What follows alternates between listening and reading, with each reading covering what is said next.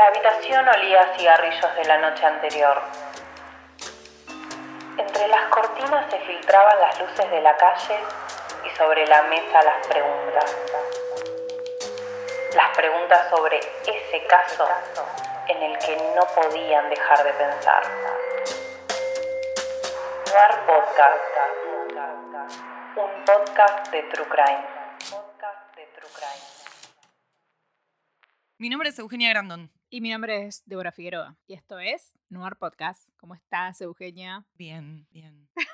Fue raro eso. Mm, estamos tratando de, de encontrar la vuelta al, al opener, al, ¿A cómo nos presentamos? a cómo presentamos. Sí, no sé. Porque de repente nos sentimos que estamos en un noticiero y somos. ¿Cómo se llama esta que no nos gusta de Telefe? Esa que no nos gusta. Cristina Pérez. Pérez. Ahí. Cristina- somos Cristina Pérez diciéndonos. Increíble lo que te pasó. Qué fuerte. Sí, ay, que habla todo, que parece que está, está dando una noticia horrible y está beboteando ella. Tipo, es como, eso es lo que me molesta. A mí también. La inflación este mes incontrolable. Tipo, ay, por favor, señora, deje de bebotear con la inflación. Tipo, basta.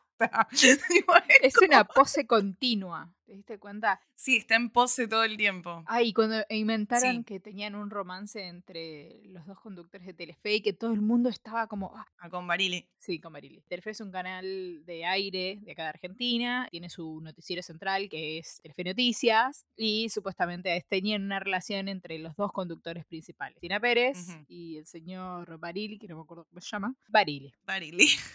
Se armó toda una noticia y un día hicieron como toda una presentación especial en el final del, del noticiero donde ellos le ponían música romántica en el piso, le pusieron un corazón con luces tenues para decir que no estaban juntos y que cada uno tenía su relación por separado. Ay, no lo vi eso. Fue como, ay no, no, buscalo boluda porque es lo más cringe que vi en un noticiero. Qué cringe, boluda. Y encima explotó el rating en ese momento. Fue pico de rating en Porque Argentina. este país da para todo, boludo. Sí, Argentina, país generoso, por favor. Así que nada, buscando nuestro Barili interno. Porque Barili me gusta como periodista. No, él, él está bien, yo él lo banco una banda. Es ella la que no la soporto. No, yo soy un idiota. Porque, porque me molesta el bobe, el- tipo esta cosa del beboteo para dar noticias. Sí, pero deja de ser beboteo para ser boboteo ya. Sí, bueno, Porque parece bobo. basta, señora es grande. Bueno, así que no sé, ¿Qué nos venís a contar, Eugenia, hoy? sí, vamos directo a los bifes. Bueno, No sé, ¿querés contar algo más antes de ir a los bifes? no, no. Ya nos descargamos contra el periodismo argentino, Telefe, Pérez. ¿A quién más le damos? No, no, Telefe no, solamente le pegamos a ella que es medio impresentable. No sé, No, no es de mi agrado. no es, mi- no es de mi agrado. Estoy quedando sin batería en el celular. Dato. Yo soy uno. Solo para que sepan. Las cosas importantes, como siempre. Bueno, nada, les vengo a hablar de un caso Yo no sé. que no sabes, pero que es. Siento que mucho de lo que, bueno, de los casos de los que hablamos y que contamos y demás, generalmente el desenlace, ¿no es cierto?, que tienen suele ser un tanto descorazonador. Tipo, porque, bueno, nada, hablamos de muertes o. True crime se refiere a todo eso, ¿no? Sí, true crime es básicamente, bueno, crímenes. Ok. Así que esto es un poco robado, pero ¿quién se va a enterar? Y tiempo. Y robar un poco también es una forma de homenaje. Hay un podcast que yo escucho muchísimo que se llama My Favorite Murder, que está en inglés. Si lo quieren escuchar, si saben inglés, lo pueden escuchar, está muy bueno. El otro día eh, lanzaron un episodio, le hacían una entrevista a una persona que se llama Cara Robinson Chamberlain, eh, ese es el nombre completo, y es una sobreviviente, lo cual traía un poco a la mesa varias cosas. Primero, esta es una historia de, de éxito, digamos, es la historia de quien sobrevive a una situación más que adversa, ahora les voy a contar un poco más en detalle, y traía un poco todo esto a la mesa de, cuando uno habla de estos casos, ¿estamos revictimizando? a la familia, estamos revictimizando a la víctima, estamos ¿no? Como que hablaba del hecho de que cuán importante es quizás para sobrevivientes, que no es muy común que hablemos de historias de sobrevivientes, tomar como poder de la narrativa. Entonces, bueno, nada, le hacen toda una entrevista y demás, y ella habla más en general de, su vida actual, ¿no es cierto? Y cómo lidió con, con lo que le pasó y con el trauma que le generó y, y demás. Pero nada, me pareció que era interesante porque, de nuevo, es un caso que no va, o sea, va a terminar mal para algunas personas, pero no va a terminar mal para la víctima en este caso. Que sería de nuevo, no es víctima, es sobreviviente, porque si no, también es encarcelar a la persona en ese lugar de que esto tiene que ser lo que defina su vida y su forma por el resto del tiempo, y bueno, es como revictimizarlo Sí, de forma constante. Exacto. Así que, bueno, nada, vamos a hablar un poco de, de- de cómo fue esto y qué pasó con, con Cara. Cara tenía 15 años y mm, se había quedado a dormir en la casa de una amiga. Se levantaron, hablaron con otra amiga. La amiga les, les dijo, che, ¿se quieren juntar en... Tengo una casa en el lago, quieren venir, verano, 15 y 16 años respectivamente, mucho tiempo libre. Sí, Entonces, adolescencia normal. Claro, cuando se están por ir, la madre de la amiga se va de la casa y les dice, antes de que se, se vayan, ¿no me hacen un favor? ¿No me riegan las plantas en la entrada? Y después sí, si quieren váyanse, no hay problema, pero riéguenme la- las plantas de la entrada, porfa. Bueno, sí. Entonces la amiga se queda adentro haciendo otra cosa y ella le dice, tranqui, salgo yo, yo voy adelantando, le voy haciendo el favor a tu mamá. Entonces ella estaba en pijama todavía, estaba descalza, estaba en remera como con un short y sale a regar las plantas. Esto es en, no sé si lo dije, en West Columbia. No, pero buen dato. Era un suburbio, súper tranca, se conocen entre todos. ¿Vieron las típicas callecitas yankees con la casita, con el pastito adelante? Una al lado de la, una al lado de la otra, que son casi iguales, con patio, pasto, heredita. que todos se conocen. Bueno, entonces ella ve pasar un auto que le parece un poco raro porque no es un auto de la zona. A ver, nosotros que vivimos en Capital Federal de Buenos Aires, ¿sabes cuántos autos pasan por la puerta de mi casa?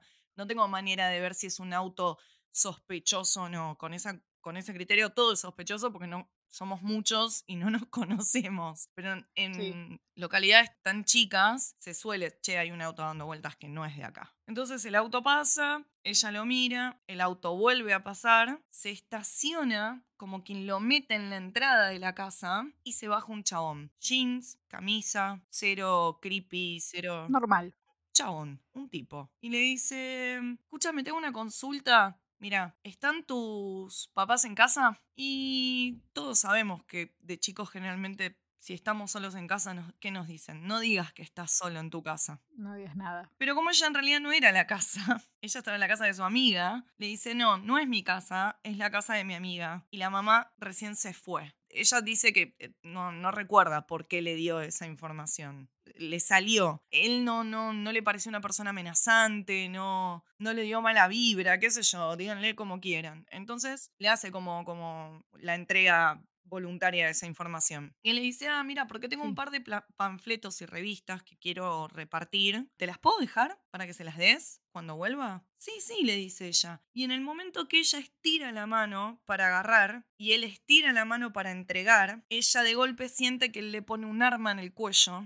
Y tenía uno de estos, se me fue el nombre, em, precintos. Taser. No, Ah, no, no, un Pensé precinto. que me decir. No, no, no. Él, él le pone un arma, un arma de fuego en Ah, el cuello. Literal. Ella dice que tiene el recuerdo del, del metal frío y él tenía un... eh, Dios, lo termino de decir y se- me fue. Precinto. Un precinto, perdón. Tengo un poquito de COVID fog en el cerebro todavía y me cuesta mucho. Bueno, Tranquila, como las palabras en inglés, vos las decís, yo las traduzco. ahí está, sí, a mí no me salen las en castellano, ya estoy jodidísima, boluda. Em, bueno, entonces nada, ella siente el metal, él en este intercambio supuesto de las revistas y panfletos que tenía o lo que fuere, él la agarra de la mano aparte y le dice, vení conmigo. Y ella cuenta que en ese momento se congela, se frisa y que la respuesta fue, ok, tengo un arma en el cuello. Y se sube al auto. Y esto lo ven los vecinos, pero lo que los vecinos no ven es el Es arma. el arma. Entonces, eventualmente, después nos enteramos que lo que los vecinos dicen, sí, la vimos que se subió en auto, pero que se subió por voluntad propia, nunca pensamos nada. Bueno, entonces se sube al auto, él corre. No tengo ahora la data de qué auto era, pero era de estos autos de dos puertas, por como ella lo describe. Corre el asiento, la hace ir atrás del auto, y atrás del auto hay un contenedor de plástico, como si fuera un tupper gigante. ¿Vieron esos contenedores de plástico donde guardás, no sé, papeles, cosas? Sí. la hace meterse adentro. Él empieza a manejar y a ella se le activa algo que, a ver, vieron que muchas veces uno dice, ay, si yo me dicen eso y no sé, le manoteo el arma y trato de escapar. Ay, a mí si me pasa eso, yo le diría, mira, soltame porque te mentí, hay gente adentro de la casa. ¿No? La verdad es que uno ante esas situaciones no sabes cómo vas a reaccionar. Uno quisiera pensar que va a reaccionar de alguna forma heroica y poco sumisa, pero no sabes qué te puede llegar a pasar. A ella se le activó como una especie de, de sentido en ese momento y fue como, me tengo que calmar y tengo, tengo que prestar atención. Y ella empezó a prestar atención en, como conocía tanto el pueblo, el lugar donde vivía, dónde se estaba parando, si doblaba a la izquierda, si doblaba a la derecha. Entonces, de esa forma ella iba entendiendo por dónde la estaba llevando él, Claro, se iba haciendo como un mapa mm, mental. mental. Te acoto algo a lo que vos dijiste recién de que uno piensa lo que va a hacer. Instintivamente tenemos tres tipos de reacciones. La huida, paralizarte o pelear. Es, está dentro nuestro. Podés actuar de estas tres maneras. Ella se ve que al principio actuó paralizándose y después se activó el, el modo supervivencia, por decirlo de alguna manera, tratando de hacerte este mapa mental. Sí, tratando de entender por dónde la, la estaba llevando. Bueno, ella dice que recuerda que él maneja alrededor de unos 10 minutos, pero ¿qué pasa? Después sale a un, o sea, un camino in- interestatal. ¿Qué es un camino in- in- interestatal? Es como si fuera... Es, es- es el camino que tenés que tomar para cambiar de estado, básicamente, o de pueblo. Y ya ahí ella se pierde, ya no sabe por dónde la está llevando. Maneja un poco más, para el auto, abre el contenedor y ahí la ata. La ata en las manos y le pone. ¿Vieron estas mordazas que tienen una pelota? Que generalmente se usan, van a ver cosas, no sé, qué sé yo, algo medio sadomasoquista. Sí, en juegos sexuales. Sí, yo estaba pensando, yo cada vez que veo eso me acuerdo de la escena de Pulp Fiction del final. Bueno, y mm, le pone esto y le pide que grite lo más fuerte que pueda. Y ella le hace caso y le dice, ah, listo, ok. Vuelve a tapar el contenedor. Ella está metida como dentro de, o sea, está metida dentro de una caja de plástico adentro del auto. Él maneja un poco más, se estaciona y ella lo que recuerda es que la baja del auto en la caja y arrastra la caja como si fuera por, por algo de una superficie de pavimento Sí. la mete dentro de la casa y ahí empiezan las 18 horas que ella pasa con, con su captor. Le abre la caja, le dice, mira, acá hay ciertas reglas que hay que seguir. Si vos te portas bien, vas a tener premios. Si vos te portas mal, vas a tener castigo y nos vamos a ne- manejar así. En un punto, él le dice, ¿querés comer? Y ella le dice, no, no tengo hambre. Y él le dice, mira, vas a estar varios días acá, así que te recomiendo que comas. Entonces, ella piensa y dice, ¿cómo puedo hacer para empezar? Porque ella desde el principio lo que, lo que cuenta, lo que verbaliza es que ella está segura de que va a escapar. Entonces empieza a memorizar no solamente también el camino, como habíamos dicho antes, sino que también empieza a memorizar detalles de dónde está. Se acuerda el número de serie del contenedor de plástico donde la tenía encerrada. Se acuerda porque él en un momento ella empieza a entender que se tiene que ganar un poco la confianza de él para que él empiece a flexibilizar ciertas cosas y ella tener la posibilidad de escapar. Entonces le dice, ¿cómo, cómo te puedo ayudar? Y le dice, mira, puedes barrer. Y ella se pone a barrer y se acerca a la heladera y en la heladera estaba pegado los datos del dentista del tipo. Y ella se memoriza el nombre y el número de teléfono del dentista del chabón. Y se empieza a memorizar todo lo que puede ver, encontrar y escuchar adentro del departamento porque dijo, yo voy a salir de acá y cuando salga de acá tengo que poder contar todo esto para que lo encuentren. Qué mente positiva. Wow. Sí, y yo tengo, yo tengo un problema, con, no sé, yo no retengo números. O sea, yo tengo amigos que Idem. 80 veces les pido 80 Cabify, boluda, y ¿cómo era tu altura? ¿Cómo era tu altura? ¿Dónde estamos? Dale, boluda, viniste 40 veces a casa. No sé, no me acuerdo, boludo. O sea, es como que no soy buena capaz reteniendo ese tipo de, de data. Bueno, ella claramente sí. Yo no soy buena reteniendo nombres. ¿Me puedes presentar 20 veces a la misma persona y te voy a preguntar cómo se llama? No, no es una cuestión personal. No retengo nombres. Mira, Retengo caras. claro, entiendo. Pero no nombres. Eh, a mí me cuesta retener muchos números. Ah, y te doy un, Mm. te doy un, un dato del auto. El auto del chabón tenía era un eh, estilo Porsche de dos puertas verde. Bueno, nada, entonces ella empieza como a, recopilar toda esta data en su cabeza segura de que va a escapar. En un momento la baña, le pide que, que se bañe, abusa sexualmente de ella, repetidas veces durante estas 18 horas. En un momento, cuando está entrando la noche, le da un Valium y ahora en este momento no tengo fresco que otra cosa más. Y la ata y la esposa a la cama. La esposa con una de esas esposas de peluche, tan berretas que... te- otra Yo, yo a esta altura del partido me caigo una esposa de peluche, te la meto de supositorio, campeón. O sea, sos un pelotudo, ¿entendés? Pero bueno, más aparte de todo eso, es el, el- el- como el kink del chabón, ¿no? Tipo la, la- la bola del gag, el- la, esposa, nada, enfermo. Le hace una especie de atadura usando algo, no soy una persona que escala, así que no sé cómo se llama, pero muchos, ahora muchos hipster, suelen poner las llaves en eso.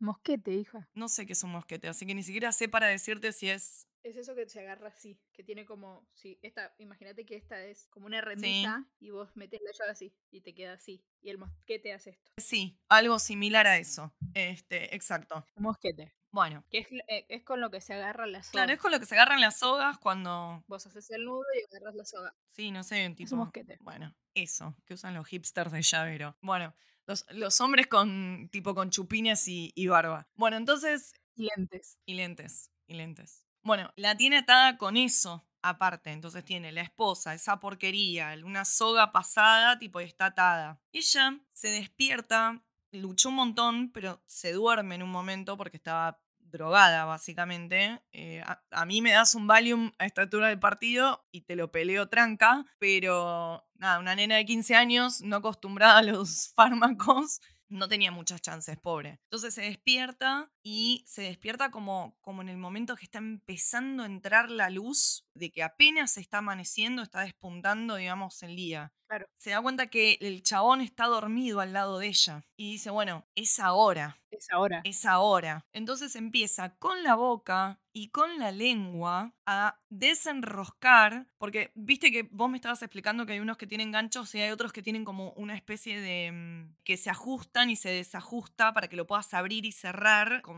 como con una- si fuera una especie de tuerca. Entonces ella con la boca y la lengua empieza a tratar de moverlo para poder desengancharlo, para poderse soltar, lo logra, se pasa tipo por la pierna, todo esto con la presión del chabón dormido al lado diciendo, yo me despierto y no sé qué me va a hacer si me ve tratando de escapar, ¿entendés? Claro, si se despierta, no sabemos qué, Bueno, cuál va a ser su cosa. sí. Exacto, la reacción. Bueno, entonces tenemos la situación de que ella está tratando de, de- de- de desenmarañar todo lo que tiene puesto, lo logra, se pone un short que encuentra tirado ahí, sin calzado, llega hasta la puerta de entrada, ella todavía, aparte estaba un poco mareada todavía, no es que estaba 100% ok, ¿me entendés? Estaba bajo el efecto del, del Valium y demás Sí, de la droga todavía. Entiendo. diciendo, por favor, no te choques con nada, no toques nada, no tires nada, porque si se despierta de nuevo, ¿no? Entonces, Cara toca la puerta principal, llega a la puerta principal, logra abrirla y sale. Sale del departamento de donde estaba, que era como un complejo de departamentos, sale hasta una calle, o sea, corre como si no hubiera mañana, llega hasta una calle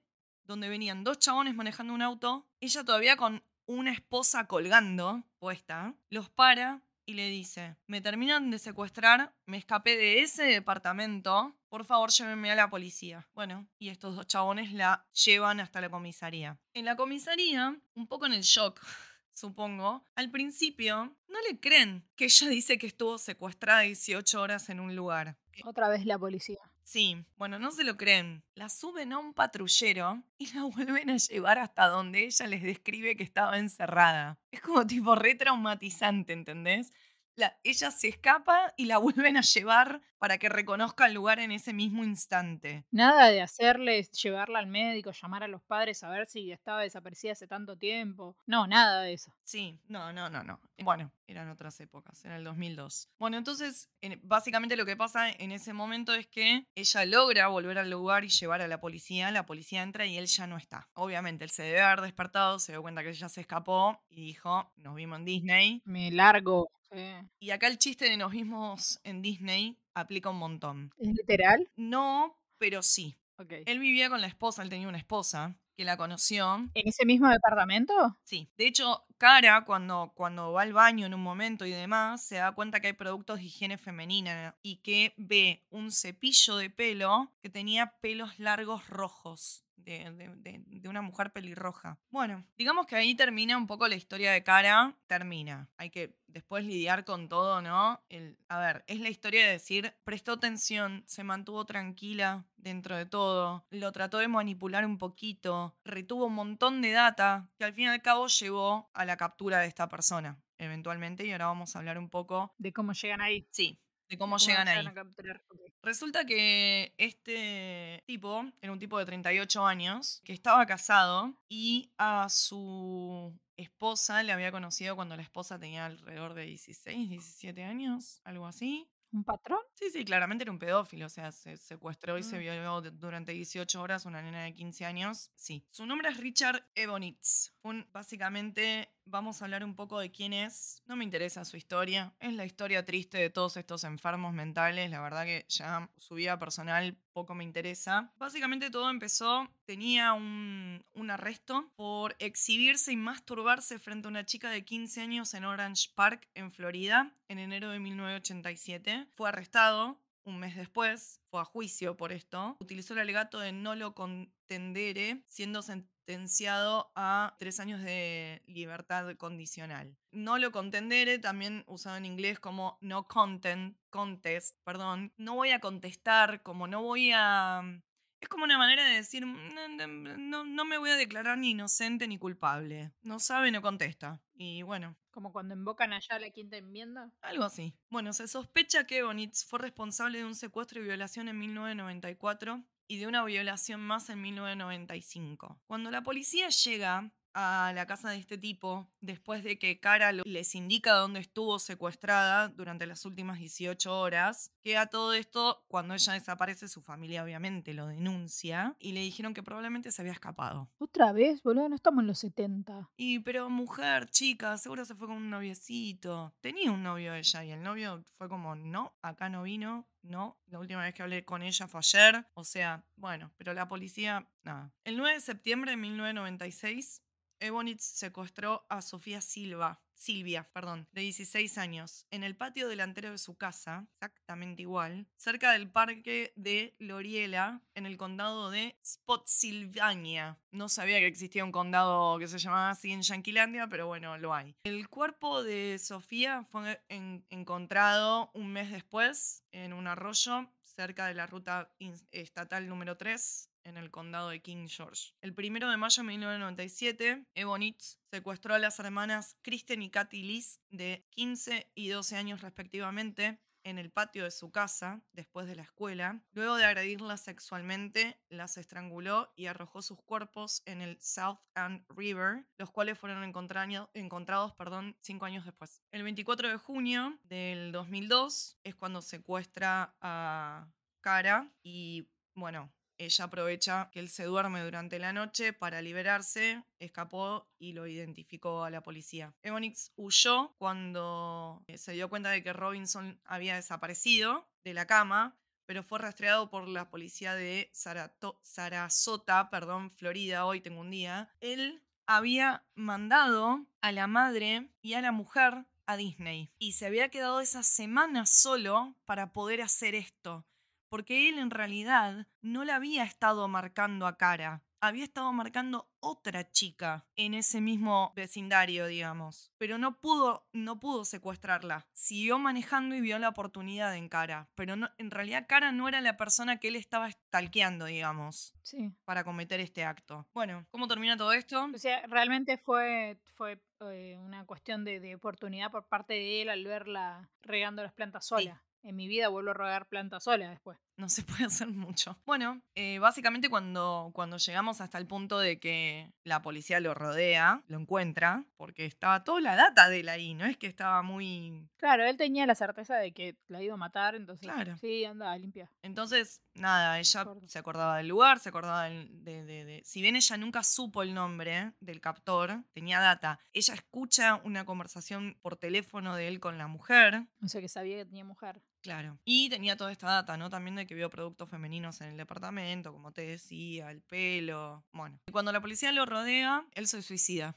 se pega un tiro y se suicida. Así que ahí está la parte un poco triste de esto, es que en realidad el chabón no pagó nunca por todo lo que hizo. Cuando la policía investiga el departamento, encuentra recortes de estos casos que te nombré anteriormente, de creo que era 1996, 1997, por ahí. Bueno, y se lo sospecha de algunas otras cosas más, pero él al haberse suicidado no... Sí, nunca vas a tener la información concreta. Sí, se hizo un cruce de ADN, sí, y se comprobó que realmente él era el asesino de, de, estas otras tres chicas. Pero bueno, nada, fuerte. Cuando también después llega el momento donde ella se entera en manos de quién había estado. Claramente él la iba a matar. Sí. O sea, no había pasamos de decir, bueno, capaz me... Eh, porque él medio como que en algún momento como que le quiso decir que si se portaba bien, él la iba a largar.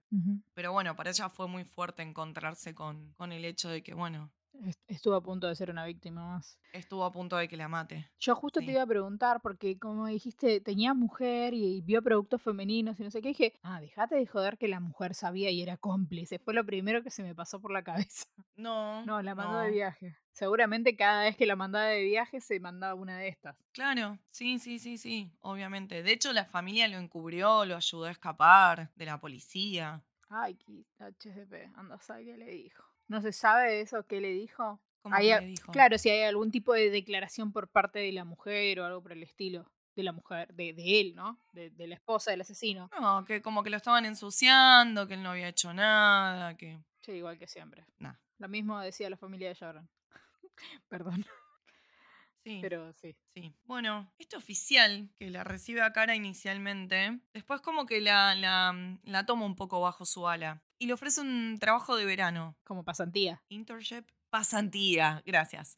Y le ofrece eso y ella empieza a trabajar, en cierta forma, para la policía. Entonces, después ella termina trabajando para la policía, trabajando justamente haciéndose profesional de esto, dando cursos y charlas de cómo manejar la respuesta a cómo se manejan las situaciones cuando recién la víctima está entrando y está contando, me pasó esto, me hicieron esto, vengo a denunciar X cosa. Entonces, bueno, aparte de todo esto, ella da charlas y demás. Después ella se casa, se retira, tiene dos hijos hoy en día. Bueno, y está, nada, dando charlas también con respecto a esto, haciendo como charlas de coaching y... Como conferencias y ese tipo de cosas. Para, para nada, para, para que la policía sepa un poco más de cómo lidiar con, con una persona que termina de pasar con, por, por experiencias extremadamente traumáticas. Así que bueno, el, el silver lining ahí lo tienen en eso. Qué fortaleza por parte de ella, no solamente el hecho de tener la mente tan clara y decir y recolectar toda esta información porque yo me voy a escapar de acá, sino que escaparse porque esa como tuerca es re difícil de desajustar y más con la lengua. y después de todo eso sacar algo positivo como conseguir un, un, trabajo que, y después dar charlas de eso y compartir su experiencia, súper positivo. Sí, eh, el año pasado salió un documental que se llama Escapando la cautividad escapando de ser cautivo, digamos, sería la traducción, eh, la historia de Cara Robinson. Y ella dice, sabía que tenía que contar mi historia para ayudar a otra gente, pero necesitaba contar mi historia de una manera que me hiciera, que me hiciera sentir orgullosa. Y por eso habla de esto de tomar de nuevo la narrativa, ¿no? Como que la víctima tenga la posibilidad de ella, en sus propias palabras, contar su historia. Claro, dejar de ser víctima para ser eh, como vocera de su propia historia, que la dejan de poner como ese rótulo. Exacto. Y sobreviviente. Y dejar de revictimizar, de, nada, de que los medios la revictimicen y, y, tomar como poder sobre la narrativa, ¿no? Bueno, hablando un poco de tomar poder sobre la narrativa, ella tiene una cuenta en TikTok donde tiene varios... Ah, justo te iba a comentar eso. Tiene varios videos donde sube y cuenta un poco de estas 18 horas, nada muy explícito obviamente, pero habla un poco de todo esto de su experiencia y cómo salió adelante y la gente le hace preguntas y, y demás. Así que aparte de este documental, eh, Escaping Captivity de Cara Robinson Story, también pueden encontrar la cuenta de TikTok y pueden escuchar también los episodios de My Favorite Murder, donde también habla ella. Y, bueno, ¿no? Como de primera mano cuenta cómo termina trabajando mucho más en profundidad con, con respecto a este trabajo que hizo con la policía y, y cómo también trabaja dando constantemente charlas y concientizando y, y tomando poder de la narrativa de su propia historia eh, nuevamente. Así que, bueno, esa es la historia de supervivencia de Cara Robinson. Yo te tengo para dar dos datos. La primera, ¿por qué se creó el, el- este TikTok? Ella fue porque hubo como una pequeña ola de secuestros en, en Estados Unidos y quiso como que darle una herramienta más contando su historia a, mm, al público en general, más que nada a los a- a los adolescentes que son los usuarios principales de Mm, TikTok. Para que supieran qué hacer en, en ese caso. Y la segunda, este caso, la- el de Cara, tiene un episodio en... ¿Dónde puede tener un episodio de este tipo En de cosas? No, En ID Discovery. en la ley y el orden. ah, No, en la ley y el orden. bueno. Porque viste que todo el mundo pasó por la ley y el orden y todo tiene un capítulo en la ley y el Claro, orden. tipo, pero con otro nombre y todo eso, ¿no? Claro. Ok, pero no estuvo ella lit, o sea, como que hicieron el reenactment de su historia, digamos. Sí, pero ella fue partícipe del, del guion. Ah, tipo, ok, ok.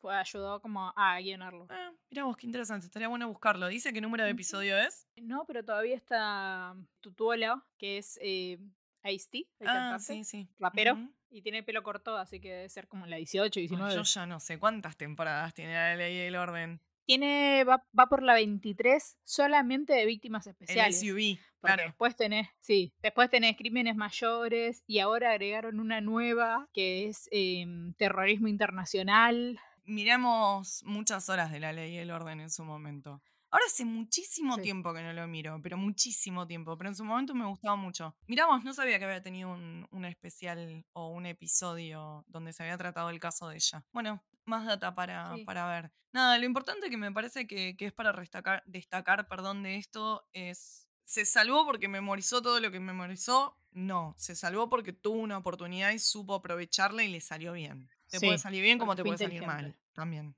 Se pudo haber despertado y le pudo haber matado justamente en ese Yep, momento. sí. Así que, bueno, pero lo importante es que sobrevivió y, y creo que agrava todo un poco el hecho de, de enterarse realmente en manos de quién había estado, ¿no? En el después. La verdad que sí. Psicológicamente para sí. ella, digo, ¿no? Sí. Porque si te meten adentro de una caja de plástico y te llevan a un lugar y te tienen atada y te violan y te drogan y, una, o sea, capaz te la ves venir y decís, uy, chao, soy, ya está, este loco en cualquier momento se aburre y me mata, ¿entendés? Pero tener la seguridad de que ese iba a ser tu destino y que pudiste zafarlo porque te despertaste milagrosamente en el momento que el chabón estaba dormido y dijiste, es ahora o nunca, y se logró desatar y logró atravesar el departamento a oscuras sin, sin saber dónde estaba prácticamente y abrir la puerta de entrada, ¿entendés? Principalmente eso, abrir la puerta de entrada, andás a ver, qué sé yo. Yo tengo 200 trabas en la puerta. De hecho, no tenía ni una. Él estaba muy confiado. Para mí sí, estaba re Él confiado. estaba muy tranquilo, muy tranquilo. No le importó un carajo al chabón. No tomó ningún tipo de recaudo, de, de- de tapar nada. de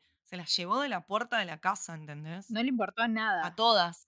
Nada, súper impone. Aparte, no era un auto que no era reconocible, boluda. Era estilo Porsche, verde, tenía las Dos puertas, medio deportivo. dos puertas, de- sí, medio deportivo, las luces que esas que, que se abrían cada vez que las encendías. Era como muy, muy específico el auto y con una impunidad se manejó terrible. Y andás a ver la cantidad de víctimas que no nos enteramos. Claro, sí. Porque el hijo de puta se pegó Sí. un tiro. Sí, se lo ata a otras violaciones y demás, pero bueno, por ahora de asesinatos, eh, los tres que, que les comenté, las dos hermanas y esta chica Sofía. Bueno, y Cara iba a ser la cuarta. Y bueno, escapó, Sí. pudo entregarlo a la policía, la policía se movió rápido, lo encontraron. Y bueno, eh, lamentablemente no, no pudo, no pudieron procesarlo con la fuerza de la ley para que, nada, al menos pague estando en la cárcel. Nada, se suicidó y listo, terminó todo ahí. Para él, ¿no? Porque para las víctimas, Para él, la familia. para la familia de las víctimas. Exacto.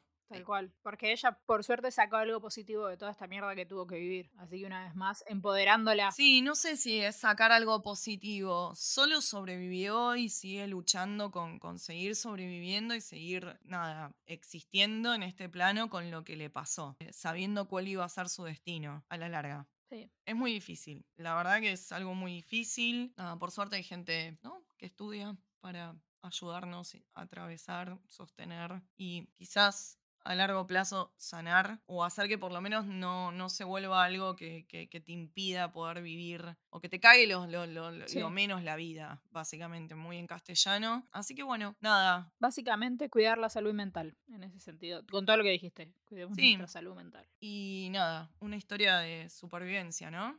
Una, una historia que al menos esta, la de Cara Robinson, Sí, no terminó en Totalmente. muerte. Y fue todo mano de ella. to- todo por, por su. Con 15 Con años. 15 años, eh, su fuerza de voluntad y su fuerza de vivir hizo que. Todo lo que hizo para sobrevivir, básicamente. Claro, exacto. Así que Aplausos de bueno, pie. eso es todo, amigos. Esa era la, la historia que les traigo esta semana. De nuevo, ¿tenía otras? Sí, pero justo fue algo que escuché y dije, "Eh, me gusta esto. Es esperanzador. Nada, es diferente. Siempre hablamos de, de- de- de gente que no sobrevivió. Sí. Y bueno, en este caso está bueno capaz traer a la mesa una, una historia de alguien que sí lo logró. Lo importante también de todo esto es, traten de estar los más pillos posibles siempre, siempre. En cualquier situación. Y aún así, todos estamos expuestos, pero bueno, nada, tratemos de estar lo más alerta sin paranoiquear, porque también es importante poder seguir disfrutando de la vida, pese a que hay locos de mierda en la calle, pero bueno, hay que seguir, nada, haciendo la, la vida que hacemos siempre. Pero bueno, nada, estar eh, atentos, ahí, Sí. con pillos. Atento. Y eso. Así que bueno, nada, yo no tengo más nada. ¿Vos tenés algo para contar? Ah, lo único que capaz podemos decir el episodio anterior, yo les pido mildis, chicos. ¿Qué quieren que les diga? O sea, yo estaba con COVID. Vamos a decirle feliz cumpleaños a Débora, que ya se lo dijimos por redes, pero feliz cumpleaños, Debo, de nuevo. Am, yo quiero decir gracias por las personas que me han saludado en inbox, en el DM de, Instagram. mm, de Noir y gente, sí, de Instagram y gente que se tomó el trabajo de ir a mi propio Instagram y saludarme por el Instagram mío en el DM. Así que muchas gracias, he recibido muchos saludos. Después de muchas, muchas vueltas, mi hijo me regaló un whisky. Che, a mí gracias por no escribirme ninguno, manga de soretes para decirme, che, tenés COVID, sentite bien, amiga. tipo, nada, ¿eh? Ni un mensaje me llegó. Malos. Bueno, yo doy gracias. Después, de, hazle- háganle un mismo auge. No, no, ahora no quiero nada, mátense todos. Ahora no quiero Bueno, nada. ahora no quiero nada. No, si lo tengo que pedir ya no lo quiero. Es, es la lógica femenina eso. Ya no me sirve, porque si me lo No. das cuando lo tengo que pedir, entonces no lo quiero. No quiero. Bueno, nada, les mando un beso a todos. Este, cuídense del COVID y de, de- vacúnense, boludos. Nada más, eso. Simple.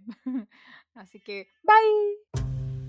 Este podcast está producido por Eugenia Grandón y Débora Figueroa. Edición, Débora Figueroa. La voz de la intro, Lucía Barilá. Seguinos en Instagram como noar.podcast. Escuchen, dejen su review y síganos en Spotify, Google Podcast, Apple Podcast y donde escuches podcast.